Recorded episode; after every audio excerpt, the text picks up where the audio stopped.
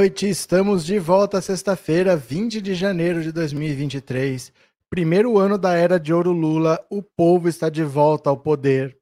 E o Lula hoje se reuniu com os comandantes militares, com a cúpula do Exército, da Marinha e da Aeronáutica, e foi uma reunião basicamente em que o Lula peitou os militares. Ele falou resumidamente: quem manda sou eu, não vou abrir mão da minha posição não achem que eu vou me acovardar, não achem que eu vou recuar, não achem que eu vou ficar é, pedindo pelo amor de Deus para me ajudar, porque eu preciso. Eu vou governar esse país, respeito vocês, espero que vocês cumpram com o seu direito constitucional, com o seu dever constitucional e vamos trabalhar pelo país. Mas os envolvidos com os atentados terroristas, com tentativa de golpe de Estado, com conspiração, vão ser todos responsabilizados? Sim. O Lula foi direto, não quis saber. Eles já estão cientes de que eles vão ser responsabilizados e ponto final. Tá? Não tem conversa, não tem mimimi, chororô. Quem foi responsável, quem participou, quem organizou, quem financiou, quem deu abrigo, vai ser todo mundo responsabilizado. Não vai ficar por isso mesmo, não. Viu? Esse foi o teor da reunião do, do Lula com esse pessoal aí. Eu vou mostrar um vídeo daqui a pouco sobre o Lula hoje, ele deu uma entrevista muito engraçada. Ele foi lembrar que em 2010 a campanha era o Serra contra a Dilma e jogaram uma bolinha de papel na cabeça do Serra e ele fez uma cena como se tivesse caído um meteoro na cabeça dele, foi fazer tomografia computadorizada, mas foi filmado, uma bolinha de papel que caiu assim. E ele foi comparar isso com o goleiro Rojas do Chile. Vocês estão lembrados? Numa eliminatória lá de Copa do Mundo que ele se cortou para sair de campo. O Lula hoje estava demais. Eu busquei o vídeo do Serra com a bolinha de papel. Nós vamos ver já já, tá bom? E tem a tatuagem do Cajuru que vocês não vão acreditar o que que o Jorge Cajuru, o senador Jorge Cajuru fez. Acho que é a coisa mais sem pé nem cabeça que você já viu na sua vida é a tatuagem que o Jorge Cajuru fez. Você não vai acreditar no que você vai ver, mas tem a ver com política, tem a ver com política. José Francisco, obrigado pelo super sticker e obrigado por ser membro, viu? Muito obrigado. Deixa eu ver se eu não perdi mais ninguém. Vamos lá? Vamos compartilhar a tela, vamos ler? Bora comigo, venham, venham, venham e beleza, foi. Múcio diz que militares concordam com punição a envolvidos em atos, mas pede cuidado, muito cuidado. Olha só. O ministro da Defesa, José Múcio, disse nesta sexta-feira que as Forças Armadas estão cientes e concordam com a tomada de providências contra militares que tenham participado dos atos golpistas de 8 de janeiro. Múcio pediu cuidado, entretanto, para que as ações, julgamentos ou penas sejam justas. Ué? Não é assim que funciona? Apesar disso, ele defendeu ao mesmo tempo que não houve envolvimento direto da instituição Forças Armadas no episódio, que por isso o assunto é página virada. Os militares estão cientes e concordam que nós vamos tomar essas providências. Punição de militares em, é, independentemente de patente, independentemente de patente.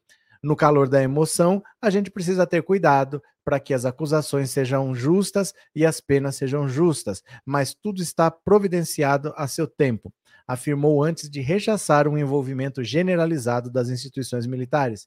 Eu entendo que não houve envolvimento direto das Forças Armadas. Agora, se algum elemento individualmente teve a sua participação, ele vai responder como cidadão. O ministro falou à imprensa após o Palácio do Planalto promover uma reunião entre o presidente Lula e os três chefes das Forças Armadas: General Júlio César de Arruda do Exército, Almirante Marcos Sampaio Olsen da Marinha e o tenente brigadeiro do ar Marcos Canitz Damasceno. Após os atos golpistas, Lula não escondeu sua insatisfação diante das suspeitas de omissão por parte da, de integrantes das Forças Armadas e de forças de segurança do Distrito Federal para conter os invasores. A reunião dessa sexta-feira foi uma tentativa de construir diálogo com os militares, incluindo como tema no encontro estratégias para impulsionar a indústria da defesa o ministro da Casa Civil, Rui Costa, e o vice-presidente Geraldo Alckmin também participaram da conversa, assim como o presidente da Federação das Indústrias do Estado de São Paulo, Josué Gomes, ex-presidente do Banco Nacional de Desenvolvimento, Luciano Coutinho, e os empresários como Benjamin Steinbrück. O ministro admitiu, entretanto, que a reunião entre o presidente e o chefe das Forças Armadas foi antecipada justamente para ajudar a renovar a confiança do governo no Exército, na Marinha e na Aeronáutica e virar a página. Na avaliação de Múcio, era necessário que fosse convocado um encontro sobre outro tema que não o ato de 8 de janeiro, para deixar o episódio para trás. Não tenho a menor ideia de que a reunião criou ambiente de distensão. Foi por isso que nós procuramos antecipar essa reunião. Eu tenho ciência e as Forças Armadas também da atenção que ele, Lula, deu às Forças Armadas nos últimos mandatos. Ele quis renovar essa confiança. Evidentemente, nós não poderíamos ficar com essa agenda última. A gente tem que focar no para frente, a gente tem que pacificar o país, a gente tem que governar. Então, a conversa de hoje, que seria só no fim de janeiro, início de fevereiro, eu pedi ao presidente que antes da viagem para a Argentina nós antecipássemos o encontro. Em seguida, Múcio disse que tem certeza de que as Forças Armadas não permitirão qualquer outro ato de depredação na sede dos poderes. Não tenho a menor dúvida de que outro daquele não vai acontecer, até porque as Forças Armadas irão se antecipar. Além disso, o ministro afirmou que Lula teria demonstrado na reunião que confia nos chefes das forças. A mensagem de Lula aos comandantes foi de entusiasmo, de fé no trabalho deles. Todos os chefes das Forças Armadas se indignaram com os atos de 8 de janeiro. Não houve quem não se indignasse. Confiava no trabalho deles. Tanto que nós tratamos de uma ajuda completamente diferente, defendeu antes de admitir que existia uma tensão. Nós não tivemos um problema? Precisávamos ter uma conversa sobre outro tema para apresentar serviço. Eu queria virar a página disso. Nesse sentido, Múcio negou que os atos golpistas tenham sido sequer citados na reunião. A reunião foi para tratar de investimentos da indústria de defesa do Brasil. Se vocês me perguntarem se a gente tratou do dia 8, nós não tratamos. Isso está com a justiça. Nós tratamos da capacidade de geração de emprego que o Brasil tem na indústria da defesa. Teve a presença do presidente da Fiesp e outros cinco empresários todos propondo soluções para que nós coloquemos recursos na indústria de defesa brasileira para gerar empregos, gerar divisa, investir na tecnologia. É um investimento de curtíssimo prazo, são benefícios a curtíssimo prazo e nós precisamos criar mecanismos que tenham dinheiro extraordinário para que nós possamos fazer essas coisas. Olha aqui a reunião. Aqui está a reunião. O Lula não recuou, viu? O Lula disse que não abre mão de punir todo mundo que participou. A justiça vai investigar, quem tiver que ser punido vai ser punido. E o Múcio está ali. O Múcio está ali é para fazer isso mesmo. É para ficar falando, para ficar distraindo, para dar entrevista, enquanto eles conversam lá dentro o que tem que ser conversado, né? Cadê que mais? Gil Carvalho, obrigado pelo super sticker e obrigado por ser membro, viu? Muito obrigado. Valeu. Sanzio, já tentei ser justo com o Múcio, mas ele não me ajuda. É que o Múcio, gente, o Múcio é um acordo. É um nome que as Forças Armadas falaram: coloca esse cara. O Lula, para não arrumar briga, colocou. O Lula não colocou porque gosta dele, porque confia nele, porque acha ele bom. Colocou porque as Forças Armadas pediram e ele preferiu não comprar briga. Como ele, para aprovar a PEC que permitiu o novo Bolsa Família de 600 reais, ele também não comprou briga com o, com o Arthur Lira, o Lula quer começar a governar, quer começar a trabalhar, ele não quer ficar comprando briga, mas não, ele não gosta do Múcio, ele nem quer o Múcio. É parte de um acordo para tentar ter um clima para trabalhar, né? Cadê? Márcia, será que não vai ter gente botando as manguinhas de fora durante essa viagem do Lula? Não. O que tinha que acontecer já aconteceu, já não deu certo, já foi. Essas coisas não são assim. Essas coisas não são assim. É preciso ter condições para isso e não há condições para isso. Não há apoiadores, quem estava botando dinheiro, tá todo mundo indo preso, tem duas mil pessoas lá na papuda, ninguém vai invadir mais nada, não. não. Não tem o que fazer agora, não existem mais as condições. Né? Os Estados Unidos repudiaram muito e estão investigando os bolsonaristas como terroristas. O FBI está atrás deles, o Bolsonaro está sendo monitorado. Então, agora já era. Agora já era. Eles tentaram, na louca, vão quebrar uns vidros lá, obviamente não deu nada, é isso daí, né? Aparecida, boa noite a todos. Boa noite, Aparecida. Maria Aparecida, boa noite. Olha, o Lula disse que gosta do Múcio e disse que confia. Óbvio. Você acha que ele vai chamar o cara para trabalhar, vai falar eu não gosto e não confio?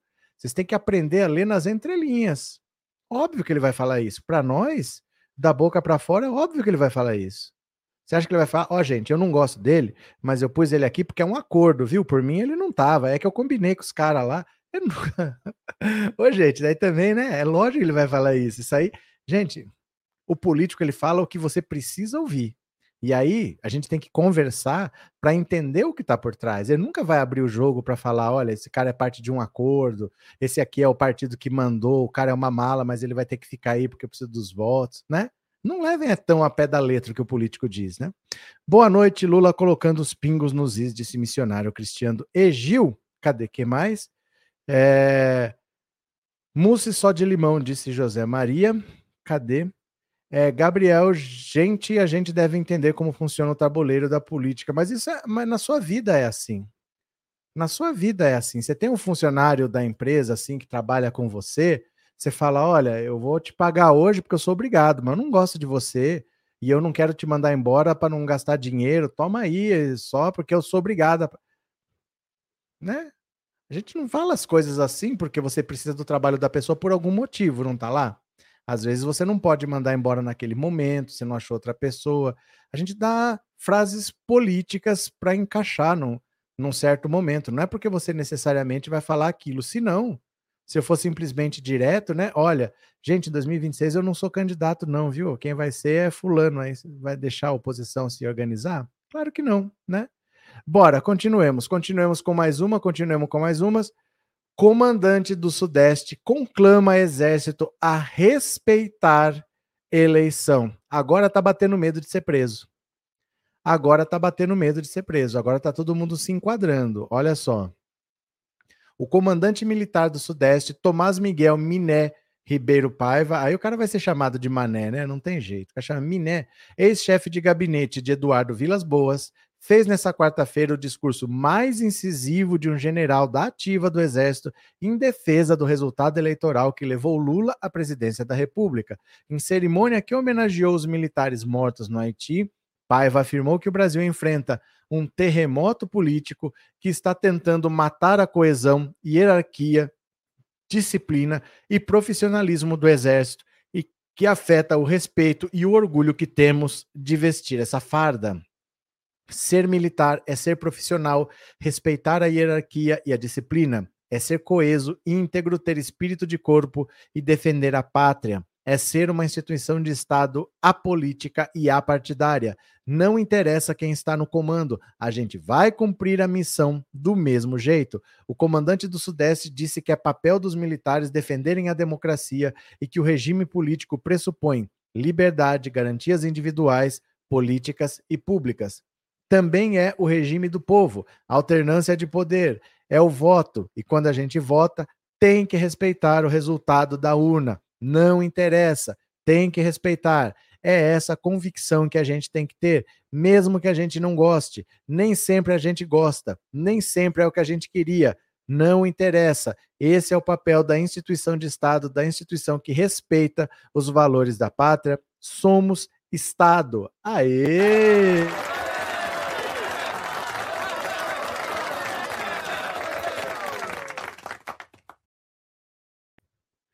Paiva disse que militares não podem aderir a correntes políticas. Isso não significa que o cara não seja um cidadão, que o cara não possa expressar seu direito de ter uma opinião. Ele pode ter, mas não pode manifestar. Ele pode ouvir muita coisa, muita gente falando que para ele fazer isso ou aquilo, mas ele fará o que é correto, mesmo que o correto seja impopular. O general declarou ainda que o terremoto político é consequência de um ambiente virtual que não tem freio e que todos nós hoje somos escravos.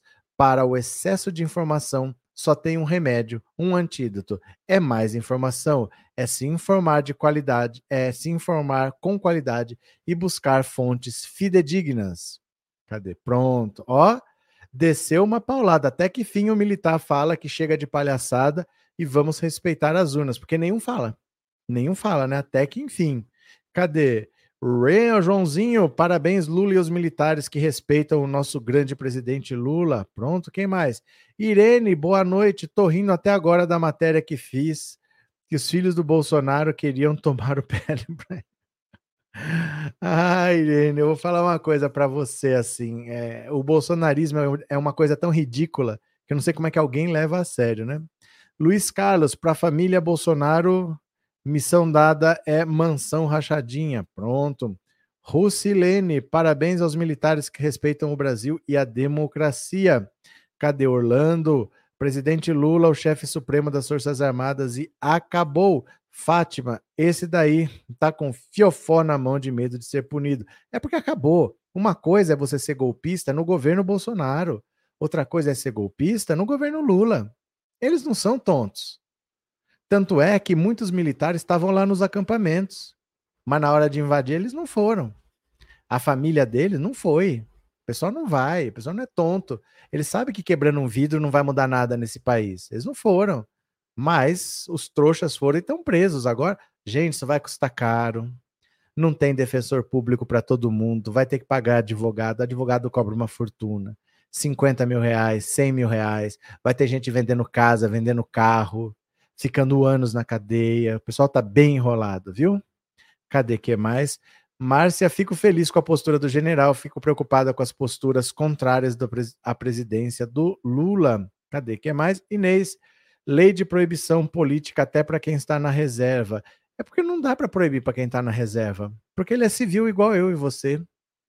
Não dá para eu separar, todos são iguais perante a lei. Não tem jeito. Se ele é da reserva, ele é civil, então não tem o que fazer, né? Continuemos, continuemos o incômodo de Eduardo Bolsonaro com o racha na direita. Gente, o, Bolson... o Eduardo Bolsonaro está perdendo tempo brigando com o MBL. Ó, isso aqui a gente vai ver porque é o famoso treta na direita, mais uma treta na direita. Bora dar risada, bora dar risada.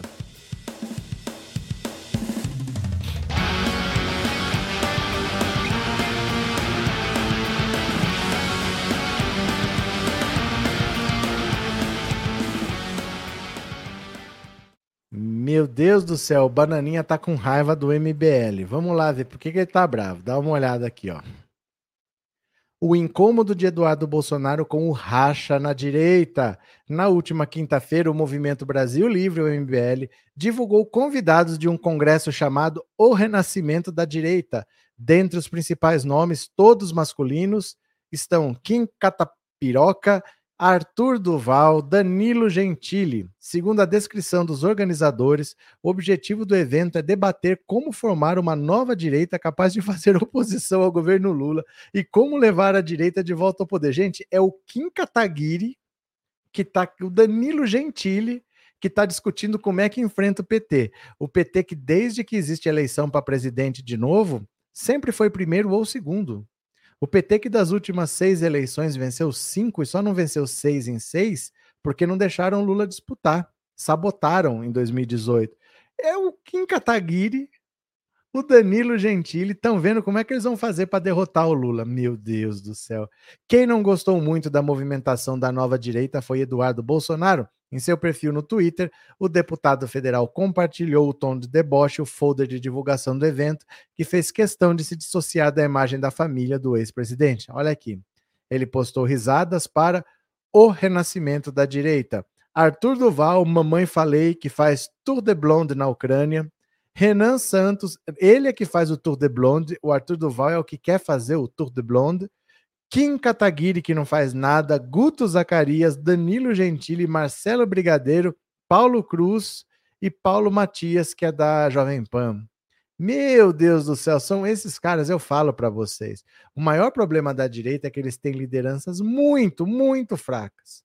Vai deixar esses caras. É o Danilo Gentili que vai dizer quais são os rumos da direita. Gente, na esquerda temos o Lula presidente pela terceira vez, um dos políticos mais respeitados do mundo. Eles têm o Danilo Gentili. Eles querem derrotar o Lula seguindo as ideias do Danilo Gentili. Vai vendo, né? Cadê? É... Neuza, três aloprados. Meu Deus do céu. Cadê? Auricélia, direita chucra. Não, isso é uma. Enquanto eles ficarem seguindo Zoe Martinez, Rodrigo Constantino, Carla Zambelli, Roberto Jefferson, é, Padre Kelmon. Oh, meu Deus, onde que eles querem ir desse jeito, né? Cadê? É, boa noite, Neuza Del Conte, disse o Vicente. Cadê? É, os três patetas, disse a Arlete. Inês, o que o Gentili entende de política? Não, sabe por que, que o Danilo Gentili está nessa? Porque a Ucrânia é um país de extrema direita, é um país com um movimento neonazista lá, e o Zelensky era um humorista que virou presidente da República.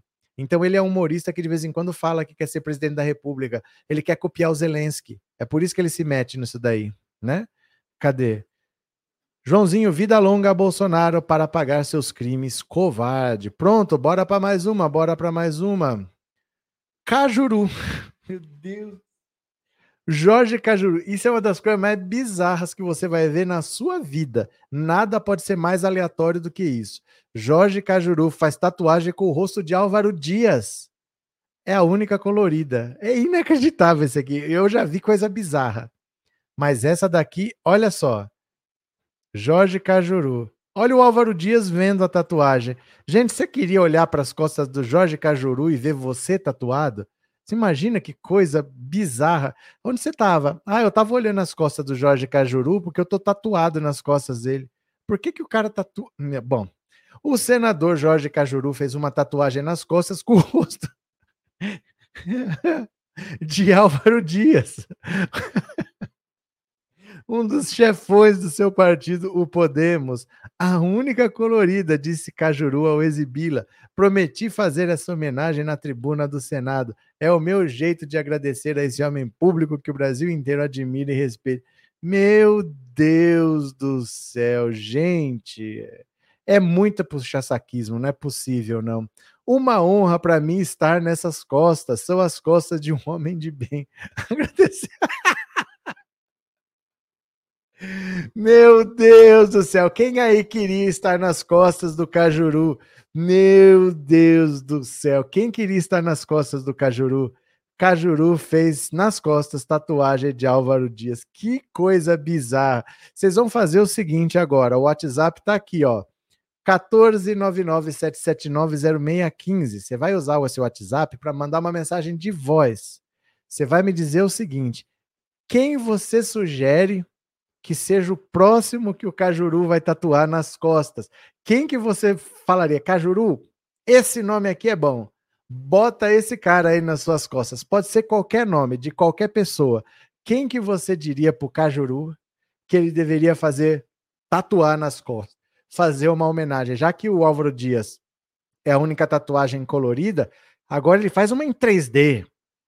Agora ele faz uma em é, fluorescente, eu sei lá, ele vai fazer alguma coisa diferente. Quem que você queria ver tatuado nas costas do Jorge Cajuru? Meu Deus do céu. Você vai me dizer aqui, ó, é uma mensagem de voz para esse WhatsApp, mensagem curta, 10 segundos tá bom. Porque aí quanto mais curtinha dá para ouvir mais pessoas, tá? Diz aí para mim quem que você quer. É, a tatuagem é do Álvaro Dias antes ou depois da plástica? Mimi, não faz pergunta difícil, porque isso aqui é uma das coisas mais bizarras que eu já vi na vida. É difícil até é, continuar a live. Eu fico falando assim, mas gente, não é possível um negócio desse. O cara é senador do Podemos e ele resolveu tatuar a cara do Álvaro Dias. Imagina você sendo tatuador? Imagina você ser tatuador, chega o Jorge Cajuru, que já é uma figura estranha, falando assim: ah, eu queria fazer uma tatuagem. Ah, sobre o que, senhor Jorge? É, eu queria o rosto do Álvaro Dias.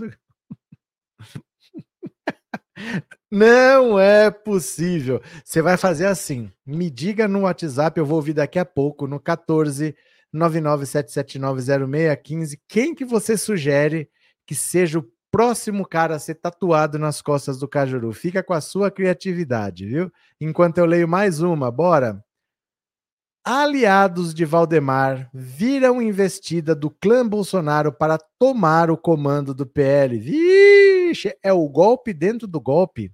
Se eles não tomarem o poder, eles vão tomar o PL do Valdemar, hein? Desde o fim da eleição presidencial, a animosidade entre lideranças da chamada ala moderada do PL e o clã Bolsonaro vem numa crescente. Um dos principais motivos foi a percepção de aliados do presidente da sigla, Valdemar da Costa Neto, que os filhos de Bolsonaro agiam nos bastidores para tentar se apropriar do comando do partido. A insatisfação maior é com o senador Flávio Bolsonaro, apontado como o nome favorito do clã para ser o presidente da legenda. Integrantes do PL relataram à coluna que se sentiram traídos com o movimento, especialmente pela lealdade que Valdemar demonstra a Bolsonaro Esse é um dos motivos apontados para uma ampla ala da sigla que passou a defender a permanência do ex-presidente nos Estados Unidos. Como informou a colunista Malu Gaspar, antes dos atos golpistas, a cúpula do PL avaliava que Bolsonaro deveria retornar ao Brasil para recuperar o capital político e se firmar como voz da oposição a Lula. Agora, a leitura é que é melhor para o capitão reformado e para o PL que ele fique bem longe e submerja inacreditável. Os caras estão querendo passar rasteira no Valdemar. Estão querendo passar a perna ladrão que rouba ladrão, né? Tom Vital, obrigado pelo superchat, viu? Boa noite, satisfação que está aqui no Pensando Alto. Policial, antifascista, cantor, compositor de Brasília. Abraço, Tom. Obrigado pelo superchat, obrigado por ser membro, viu? De coração, muito obrigado. Cadê que mais? É, essa bolinha foi jogada por um mata-mosquito, disse José Dalvino. Cadê? É, Eliana, essa de Costa Neto é tudo manobra para não ser preso. Vamos ver. Vamos ver. Eu acho é pouco, né? Arlete, eu acho é bem feito. Valeu. Cadê? Professor Rogério Marinha, candidato do PL, fala sobre ele. Falei ontem, Luci. Falei ontem, nós falamos aqui. Já falamos ontem. Ele não tem chance. O, o bolsonarismo está sendo isolado. Ele é um cara de primeiro mandato, ele nunca foi senador antes. Você acha que vão dar a presidência do Senado para um cara que nem conhece o Senado, não conhece os senadores? É o primeiro, ele acabou de ser eleito agora, esse Rogério Marinho. Ele nunca foi senador. Não vão dar a presidência do Senado para ele. O bolsonarismo está sendo isolado. A direita tem muito interesse em isolar o bolsonarismo, porque a direita perdeu votos para a extrema direita. Então, para ela recuperar, só asfixiando a extrema direita, né? Valeu? Cadê? Valéria, PL em perigos, rachadinhas querem tomar o partido. Valdemar, o nome é Valdemar. Essa música é antiga, hein? Esse nome é, essa música é antiga. Gente, não é o Cajuru que tem uma prótese estranha? Não sei, não sei. Eu não sei desses detalhes, não. Agora, deixa eu perguntar uma coisa para vocês assim. Eu não estou sabendo lidar direito com essa informação. Essa história de usar cartão corporativo para comprar um vibrador que tem 14 funções. Eu só conheço uma. As outras 13 seriam o quê? Porque eu só conheço uma. Eu não consigo pensar. O que será que faz? Será que é também é roteador Wi-Fi? Faz batata a vapor? Será que centrifuga? O que será que faz? Como é que tem 14 funções? Eu achava que só tinha uma, mas tudo bem. Deixa lá. Responde aqui no WhatsApp. Que pessoa você acha que o Cajuru deveria homenagear na próxima tatuagem? Quem deve ser a carinha que ele deve pôr nas costas para fazer a próxima tatuagem? Manda uma mensagem de áudio, 10 segundinhos para eu poder ouvir bastante gente. Daqui a pouco eu quero ver, viu? Vou ouvir suas mensagens já já. É, Luiz Carlos, o bom do Brasil é que os políticos e o povo corrupto já são desmascarados por ele mesmos. Cadê que mais? É, UI vibrador multifunção. Eu não sei, gente, 14 funções. Eu achava que só tinha uma. não consigo imaginar o que, que pode ser. Diz que são 14 funções. Fico imaginando se é roteador Wi-Fi. Não sei, não sei, não sei, não sei. Não me faz pensar. Por que Lula tem especial predileção em bater no andar de cima? Lógico. É para proteger os de baixo, não é dar porrada nos de cima mesmo. O que mais deixa Lula irritado é duvidar do seu compromisso com a responsabilidade fiscal. Ele foi responsável nas duas vezes que governou o país entre 2003 e 2009 e há pouco mais de 24 horas repetiu que será novamente responsável. A gente tem que garantir que não vai gastar mais do que ganha, mas não se pode dizer que o dinheiro para a educação é gasto. É investimento. O dinheiro para a saúde é investimento. O dinheiro para melhorar a vida das pessoas não pode ser tido como gasto. O que eu quero é que as pessoas que pedem estabilidade fiscal tenham a estabilidade social. Eu assumi compromisso com o social, porque não é possível esse país ter gente na fila do osso para pegar carne, ter 30% de pessoas passando fome. Lula tem razões para antagonizar o andar de cima, reforçando sua ligação histórica com os de baixo. Embora tenha ganho muito dinheiro com seus governos, os de cima não simpatizam com ele. É, foram os votos dos mais ricos que derrotaram Fernando Haddad e elegeram Bolsonaro presidente em 2018. E foram esses votos que quase reelegeram Bolsonaro no ano passado. As estocadas nos ricos estão em linha com o discurso da campanha de Lula e servem para que o PT resgate votos que perdeu entre os trabalhadores de baixa renda na periferia das cidades. Lula segue a caça de mais dinheiro para cumprir suas promessas de campanha, e enquanto não obtém, bater no andar de cima faz a alegria dos andares de baixo. É a política que se trata. E, por mim, para bater, desce a lenha toque-lhe o sarrafo nos ricos. Eu quero que se dane. Desce-lhe o porrete. Bora, Lula, bora, Lula. É, cadê os crentes que amam o mito, José Carlos? Vou falar uma coisa para você. A camisa da seleção desapareceu. Você pode andar nas ruas aí, você não vai ver ninguém. Você tinha ainda carro com bandeirinha verde e amarela, com bandeirinha do Brasil. Sumiu. Depois do que eles aprontaram em Brasília, eles estão tão envergonhados que as bandeiras sumiram, as camisas sumiram. Acabou essa palhaçada de verde e amarelo depois do que, ele, do que eles fizeram em Brasília. Se fosse a esquerda infiltrada, como eles dizem, eles não estavam com vergonha. Né? Eles não estavam com vergonha. Boa noite, Raimundo. Que tal tatuarem na no, no, no Cajuru o general Heleno abraçado com a Damares? Meu Deus do céu. Olha, vocês não revelem seus sonhos, seus sonhos mais íntimos, não, viu? Code LCZIN, obrigado pelo superchat, viu? Abraço de coração. Valeu, meu chapa. Muito obrigadão mesmo. Paulo Roberto, uma das funções do vibrador deve ser aceitar cartão corporativo. Mas aí vai ter que ter uma, uma fenda assim no meio para passar o cartão ou é por aproximação? Meu Deus, vocês parem que vocês estão terríveis hoje. Continuemos. Cadê? Aqui, ó. Opa, errei. Aqui. A petista que flagrou o deputado bolsonarista mentindo sobre a quebradeira na Câmara. Ó, acharam a moça aqui, ó. Acharam a moça. Lembra desse vídeo? Nós vamos ver já já. A petista Jane Matos, de 48 anos, circulava pelo Salão Verde da Câmara no último dia 11, três dias após os atos terroristas em Brasília, e teve sua curiosidade atiçada quando viu um homem filmando o espaço e dizendo em verdade sobre as ações dos bolsonaristas ali, que nada teria sido destruído. Jane, que mora em São Paulo e acompanhou a posse de Lula, se indignou e, mesmo sem conhecer o rapaz, o interpelou. Nem sabia que se tratava de um deputado eleito, Abílio Brunini, que logo mostrou um crachá de parlamentar a ela, que é pós-graduanda em psicanálise. A eleitora de Lula não se intimidou, o encarou, filmou e o desmentiu. Em conversa com o blog do Noblar ontem, Jane falou sobre o episódio que ganhou as redes sociais. Eu peguei com a boca na botija, se orgulha Jane, que tem sua origem no Pantanal. Estou acostumada a pegar peixe, a pegar boi pelo chifre, e comentou sobre o gesto do parlamentar. É inadmissível ter um deputado apoiando o vandalismo, o terrorismo e a destruição. O presidente da Câmara, Arthur Lira, repreendeu o gesto do deputado e informou que ele pode ser punido. Brunini, após a repercussão negativa para ele, afirmou que se tratou de um mal entendido. Ah, é sempre assim, quem me conhece sabe, né? Abaixo trechos da entrevista com Jane Matos. O que a motivou a reagir ao vídeo do deputado naquele momento no Salão Verde? Eu estava passando pelo Salão Verde da Câmara, vazio, e vi uma pessoa filmando e comecei a observar atentamente. Dizia que a imprensa divulgava mentiras sobre os atentados terroristas de 8 de janeiro. Não tive dúvidas, voltei e comecei a questioná-lo. Foi quando eu peguei a boca na botija. A princípio, ele me ignorou, apontando a câmera do seu celular para o outro lado. Fui incisiva, interferi. Não dá para tolerar fake news em nenhuma hipótese, ainda mais de dentro do Congresso Nacional. Como um sujeito eleito para proteger o povo reverbera mentiras sem nenhum pudor. Num determinado momento, ele apresentou um crachá de deputado federal, mas você continuou. Não se intimidou? De jeito nenhum. Ele quis sim me intimidar falando que era deputado federal eleito, mostrando um crachá provisório e questionando quem eu era. Não me intimidou. Sou pantaneira acostumada a pegar boi pelo chifre. O que ele estava fazendo era um absurdo, ainda mais sendo um parlamentar eleito com uma eleição democrática.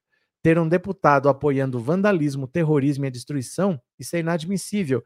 Uma live mentirosa dentro do Congresso é um escárnio do terrorismo bolsonarista. Você diz no vídeo que é petista. Desde quando é filiado ao PT? Sou petista desde que entendi que pobre não tinha direito de estudar, poderia ter mais acesso aos direitos com o povo no poder. Desde que entendi que estudar era coisa para rico, Lula representa isso. Minha história é a prova disso. Sou a caçula entre oito filhos. Meu pai era administrador de uma fazenda no Pantanal e na época os filhos de empregados não estudavam. Meus pais e meus irmãos não tinham salário, nem férias. Era como se fôssemos escravos brancos. Lembro-me que todos trabalhavam sem remuneração, era uma troca tínhamos comida em abundância e moradia. O PT que ampliou os direitos dos pobres e dos trabalhadores. Tivemos dignidade, ampliação do ensino básico, técnico superior na era petista, mais direitos trabalhistas. Votei em Lula sempre e sempre votarei. Como foi a repercussão do vídeo para você? As pessoas te procuraram? Percebi que as pessoas não suportam mais mentiras deslavadas, doentias e neuróticas. Os bolsonaristas só acreditam naquilo que está nos grupos de WhatsApp deles. Por isso, são orientados a não lerem nada que não seja desses grupos. Esse terrorismo provocado com odor de golpe de Estado já causou destruição. A alegria do trabalhador que viu a posse do presidente Lula não está contestada, não será contestada com fake news. Pelo menos eu não permitirei. Acho que a minha atitude ali no Salão Verde da Câmara foi vista como baluarte da democracia e coragem para muita gente. Aê!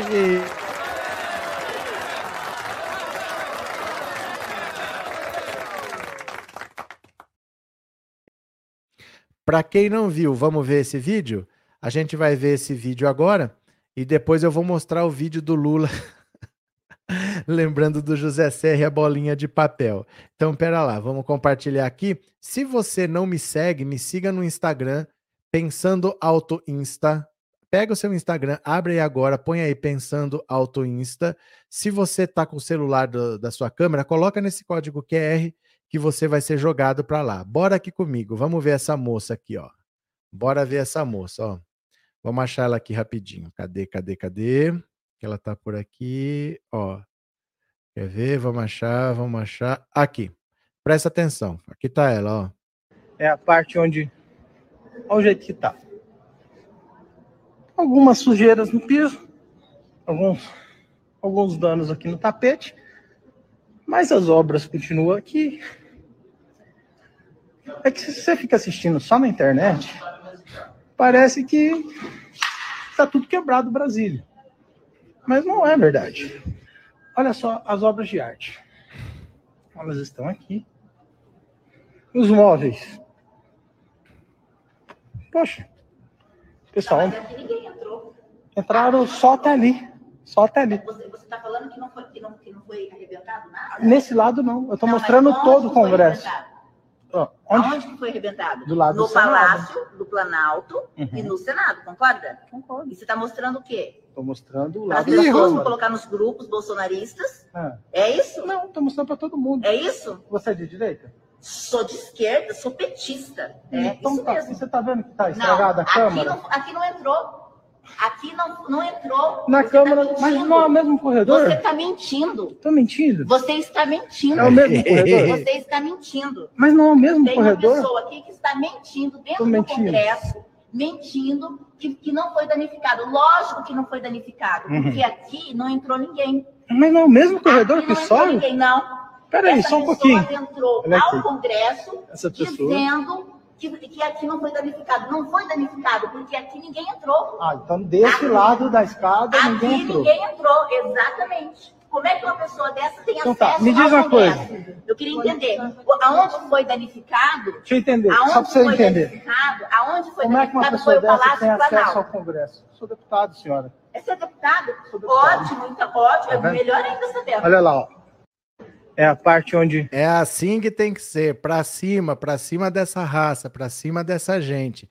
Tem que ir para cima, muito bom, muito bom mesmo. Agora aqui.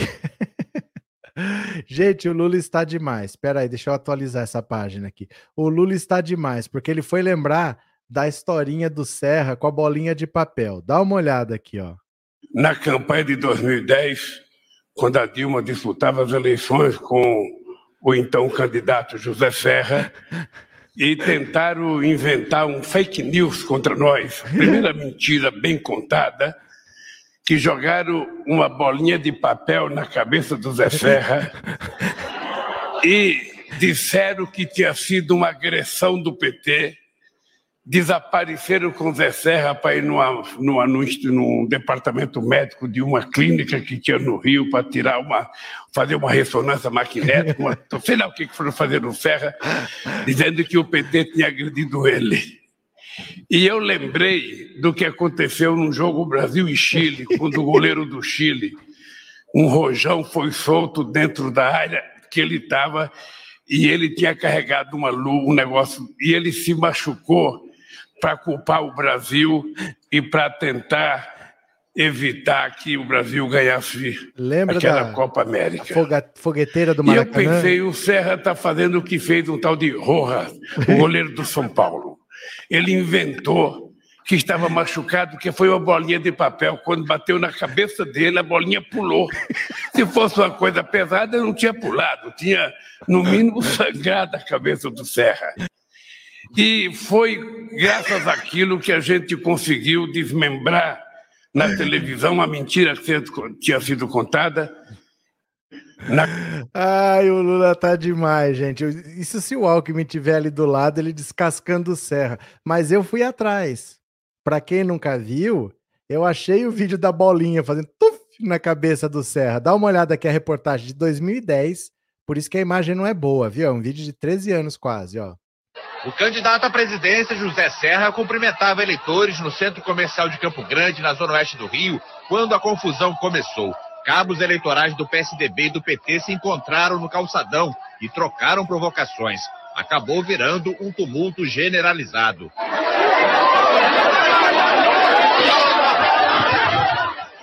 Olha Muitos lá. lojistas Olha fecharam lá. as portas com medo de pancadaria. O candidato do PSDB chegou a ficar alguns minutos dentro de uma loja mas decidiu continuar a caminhada. Nessas imagens é possível Agora. ver um objeto branco que parece uma bola de papel atingindo a cabeça do candidato, que sente o impacto e olha para o chão. Ele continua a caminhada. Houve mais tumulto.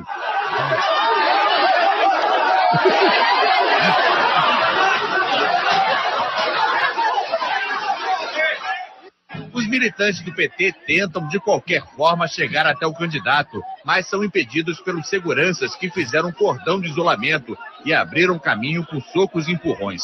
O candidato entra na van e ameaça ir embora, mas cerca de 20 minutos depois de ser atingido, retoma a caminhada. Mas à frente, José Serra recebe um telefonema cara de pau. logo em seguida leva a mão à cabeça e não tem um ferimento aparente. José Serra se sentiu mal e chegou a ser atendido numa clínica e no hospital particular, os médicos recomendaram repouso. O candidato do PSDB repouso. cancelou o restante da agenda no Rio, que incluía uma visita ao Maracanã.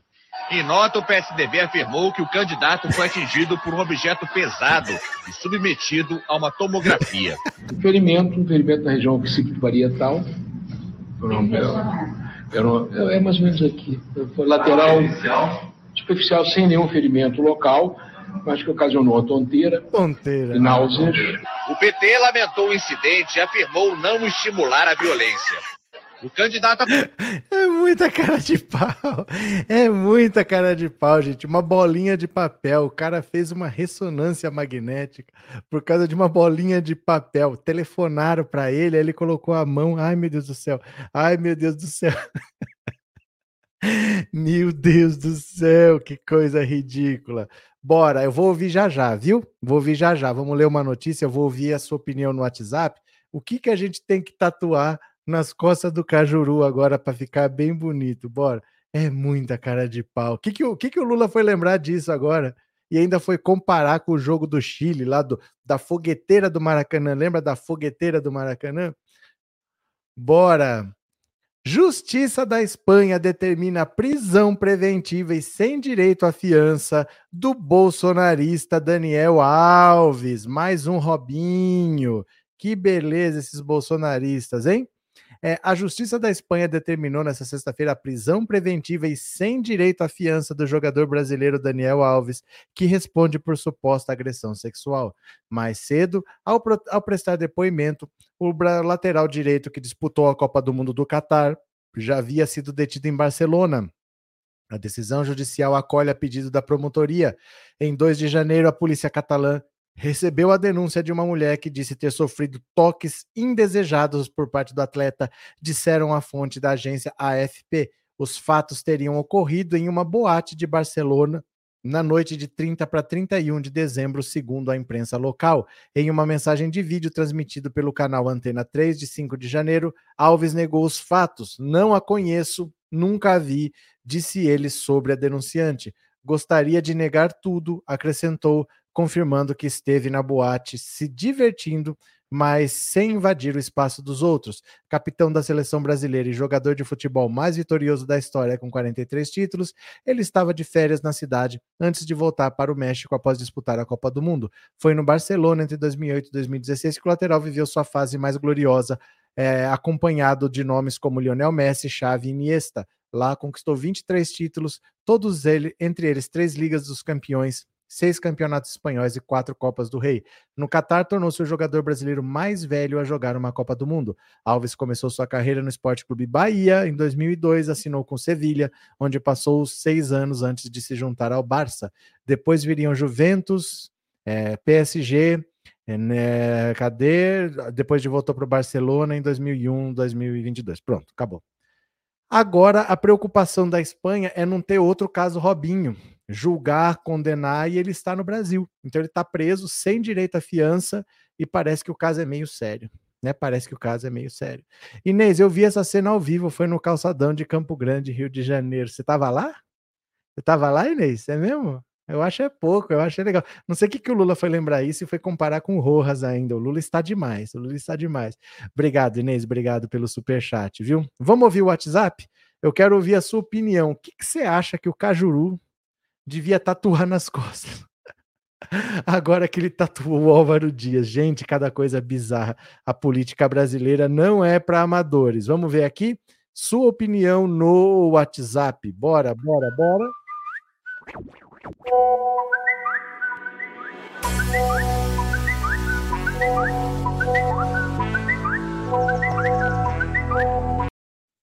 Bora, bora, bora, que eu quero ver aqui, ó. Deixa eu compartilhar. Só um segundinho. Aqui, pronto. Bora, bora. Eu quero ver a sua opinião. Pronto, cadê mais? Aqui. O que, que você acha que o Jorge Cajuru deve tatuar nas suas costas? Mensagem de áudio. Bora que eu quero te ouvir. Cadê? Cadê, cadê, cadê? Boa noite, Roberto. Se o planeta não é quadrado, acabou de virar de 2018 para cá. Porque para aturar um povo desse tem que estar tá no planeta quadrado mesmo. Agora, Cajuru que tatue nas costas o caneta azul, viu? o caneta azul, tá bom. Cadê quem mais aqui? Professor, boa noite. Boa noite. É Valdir de Recife. Diga. Eu gostaria de ver desenhado nas costas de, de Cajuru hum. o Hélio Negão. Vixe, Maria. Acho tá que Cajuru ia gostar muito. Valeu. Professor, boa noite. Ele tem que homenagear é Kid Bengala. Ô, louco, tá bom demais. Vocês que sabem, vocês que mandam. Cadê quem mais está por aqui? Boa noite. Oi. Eu sou Cíntia de Éden, São João de Meriti. Diga lá. E eu acho que o Cajuru tinha que homenagear o Xandão. Valeu. Boa noite, professor Roberto. Aqui é Guia Martins, do Rio de Janeiro. Meu Deus. Olha, eu sugiro que ele faça uma rec de Maringá, né? Já que ele odeia. O Sérgio Moro? Tá bom. Acho que deveria ser tatuado a figura do Bolsonaro, para ele sempre lembrar que um dia ele apoiou um fascista. Tá certo. Abraço, professor. Outro. Professor Roberto, Divino Magalhães Filho. Da Fala. próxima, o Cajuru tem que pintar uma cabeça de cavalo, de burro mesmo. Ou uma anta, quem sabe, né? Valeu, obrigado. Boa noite, professor Roberto. André aqui. Fala. Eu acho Diga. que o Cajuru deveria tatuar hum. a imagem do boxeador Marinho Soares. Ah, verdade. Boa noite, professor. Boa noite a todos. Aqui é a voz de Americana. Eu acho que o Silas Malafaia Vixe. ficaria bem bacana nas costas daquele otário. Nossa, mas aquele boxeador que quis bater nele ao vivo, né? Vocês estão desenterrando as coisas. Cadê? Professor, Oi. boa noite. Aqui é Mauro de Barueri. Eu gostaria de ver a tatuagem lá do Datena com 3D nas costas dele. E ó, professor, você sentiu maldade quando você viu a tatuagem. Boa eu? noite, um abraço. Eu não, não tô, eu tô, não, nem estava aqui. Quando eu cheguei já estava assim. Professor, hum. é o Antônio Cidrino do Rio de Janeiro. Fala, Antônio. Eu acho que o Casulo deveria colocar nas costas uma tatuagem do Kid Bengala. Vê, Maria. Professor, a todos. eu gostaria de ver na Costa do Cajuru Hum. a foto do Sérgio Moro. Então tá bom. Ladrão. Valeu. Mas eu fui atrás. Até parentes bolsonaristas não respeitam a gente. Valeu. Aqui é Luiz de Recife, professor. Ah. Eu, se eu fosse ele, mandava. Eu gostaria de ver era o Alexandre Frota nas costas dele. Boa noite, professor Márcia Chachá. Ah. Eu sugeriria que ele tatuasse Silas Malafaia. Ficou uma gracinha, já pensou? Nossa Senhora. Professor Roberto, aqui é Chega. Sanzio Rossini, estou assistindo a sua programação maravilhosa. E o Xandão é o cara, é o cara. Valeu, abraço. Obrigado pela participação, viu, gente? Obrigado de coração. Gosto muito de ouvir vocês. Vamos ler mais uma? Vamos ler mais uma? Cadê aqui? ó? Deixa eu compartilhar. Bora, vamos ler mais uma? Bora ler mais uma? Aqui, ó. Tarcísio decide não nomear o irmão de Bolsonaro que coordenou sua campanha. Olha a cara de pau. O cara ia, ia indicar para trabalhar com ele, para ganhar salário, o irmão do Bolsonaro, Renato Bolsonaro. Dá uma olhada. É, o governador de São Paulo, Tarcísio de Freitas, decidiu não nomear Renato Bolsonaro, irmão do presidente Jair Bolsonaro, para um cargo na administração estadual. A contratação de Renato chegou a ser discutida no Palácio dos Bandeirantes. O irmão do ex-presidente foi um dos coordenadores da campanha de Tarcísio no ano passado. Ele seguirá trabalhando como chefe de gabinete do prefeito de Miracatu, cidade de 19 mil habitantes no Vale da Ribeira. Renato permanece em contato com integrantes do governo para tratar de assuntos relacionados ao município. Ele esteve no Palácio dos Bandeirantes nessa semana para tratar de uma reunião com o secretário de governo Gilberto Kassab, mas deixou o local, local sem conseguir encontrá-lo. Olha, ele já ia colocar o cunhado da Michelle, acho que era isso, né? O, é, o irmão da Michelle. Ele ia colocar o irmão da Michelle, o cunhado do Bolsonaro, ia colocar o irmão do Bolsonaro, colocou também o não sei quem, mas que palhaçada que tá o secretariado do Tarcísio de Freitas. Eu não tô nem aí, eu acho é pouco. Por mim, ele coloca quem ele quiser. O povo votou agora que aguente, azar. Quer quebrar tudo, quebra. Quer vender tudo, vende. O povo tá afim de destruir, tá afim de entregar para bolsonarista. Por mim, leva. Por mim, destrói também, leva tudo. Não tô nem aí. Eu vou fazer o quê? Se o povo quer votar nessas carniças, vota na carniça, então. O que eu vou fazer, né? Valéria, só tem uma explicação, muito amor, que horror, ridículo. Cadê? É, Meire, pensar que um dia gostei do Cajuru, que vergonha minha. É, Paulo, tem que ficar preso lá na Espanha, já estou tendo muita despesa com a prisão de bolsonaristas. Fichado com Bolsonaro. Fichados com Bolsonaro. Estão querendo levar a quadrilha para São Paulo. É muito esquisito isso, porque o povo quer, né? O povo quer, então deixa trazer. Eu não ligo, por mim não ligo. Quer destruir, destrói. Quer pôr fogo no Estado? Põe fogo. O povo tá assinando embaixo, desde que não seja o PT, tudo pode, né? Eu não esquento nem minha cabeça mais. Por mim tá, tá valendo. Quer tacar fogo? Tá, eu dou fósforo. Busco gasolina se precisar. Mas não tem problema. Não vou, não vou nem esquentar a cabeça, não. O povo quer, desde que não seja o PT, né? Cadê? O pessoal é muito legal, disse o João Andrade. Pronto. E agora eu vou ver se você me mandou uma contribuição aqui nesse Pix. Eu vou ver agora, eu leio sua mensagenzinha, tá? Então vamos ver aqui as mensagens do Pix. Bora, meu povo, bora? Vamos ver se tem?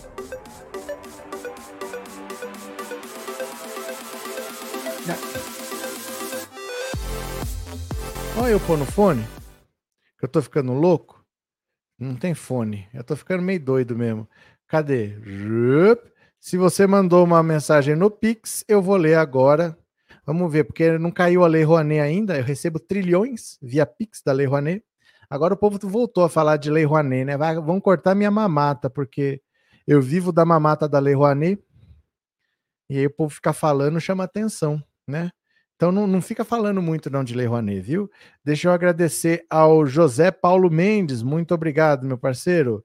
É, tô assistindo com meu marido, manda um abraço para ele, Joilton Tricolor de Éden, Rio de Janeiro. Valeu, Cíntia, abraço para você, abraço para o Joilton, abraço para o casal simpático. Quem mais? Wilson Roberto Prado, muito obrigado, Wilson. Marli Duarte, muito obrigado. E Manúzia de Oliveira Souza, muito obrigado também. Gente, vamos fazer o resumo do dia? É uma live de 10 minutinhos curtinha que vai aparecer na sua tela assim que acabar aqui. Vamos lá, a gente passa um resumo dessas notícias em 10 minutos, pode ser? Vamos correr? Vamos? Vamos fazer? Bora, então venha comigo, vamos fazer o resumo do dia. Obrigado a todo mundo que participou. Antes de sair, não esqueça o seu like, se inscreva aí no canal, se inscreva, se inscreva e bora pro resumo do dia. Beijo, beijo, beijo.